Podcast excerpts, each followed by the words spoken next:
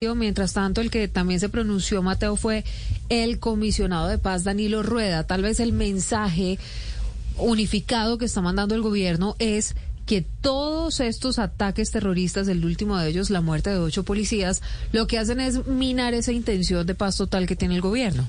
Silvia, pues es un comunicado conjunto que emiten en este momento el alto comisionado para la paz Danilo Rueda y el ministro de Defensa Iván Velázquez. Son varios puntos los que tocan sobre este atentado en San Luis Huila, pues que deja la muerte de estos policías. En primer lugar, pues expresan la solidaridad, la solidaridad con las familias de los jóvenes servidores públicos. Dicen que fueron, eh, pues que cayeron en este atentado, pero también dicen la paz total va en contravía de la y el silencio ante la criminalidad. Esta acción de terror es un saboteo a los propósitos de superar esas violencias. En el mismo sentido, Silvia, el alto comisionado para la paz, le pide a la Fiscalía una investigación exhaustiva de los hechos y termina con una frase con, contundente en la que dice, el injustificado derramamiento de sangre de estos policías colombianos lacera los anhelos de paz del pueblo colombiano. En honor de las vidas cegadas hoy, seguimos trabajando por la paz total de Colombia. Pues ese es el pronunciamiento del comisionado de paz, Mateo, gracias. Y mientras tanto, vamos de inmediato a Neiva. Llegó el ministro de Defensa, está la cúpula militar y de policía. Van a liderar Silvia Lorena un consejo de seguridad después de este atentado terrorista, que es lo último allí desde la capital del Huila.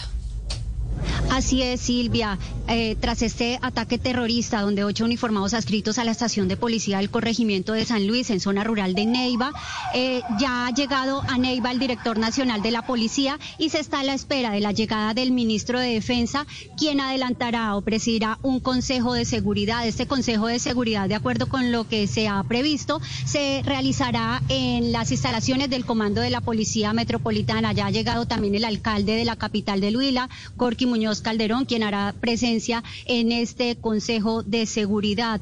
Pero otro de los episodios más tristes que hemos podido eh, vivir las personas que estamos aquí en el comando de la Policía Metropolitana es la llegada de los familiares, madres, hijos, hermanos, están llegando hasta ahora a la Policía Metropolitana preguntando, averiguando qué ha pasado con sus familias. Eh, desde el comando de la policía se ha dispuesto de todo un personal eh, integrado por psicólogos que están atendiendo a estas familias, quienes en este momento también están reunidos con el, el padre de la policía y los tienen eh, en este momento en las instalaciones de la capilla de la Policía Metropolitana de Neiva. Silvia, yo le cuento también otra, otro de los datos que hemos podido confirmar y es que los uniformados precisamente ayer habían estado con sus familias disfrutando en el centro recreacional Playa Juncal y hoy de realizar la formación que normalmente se hace,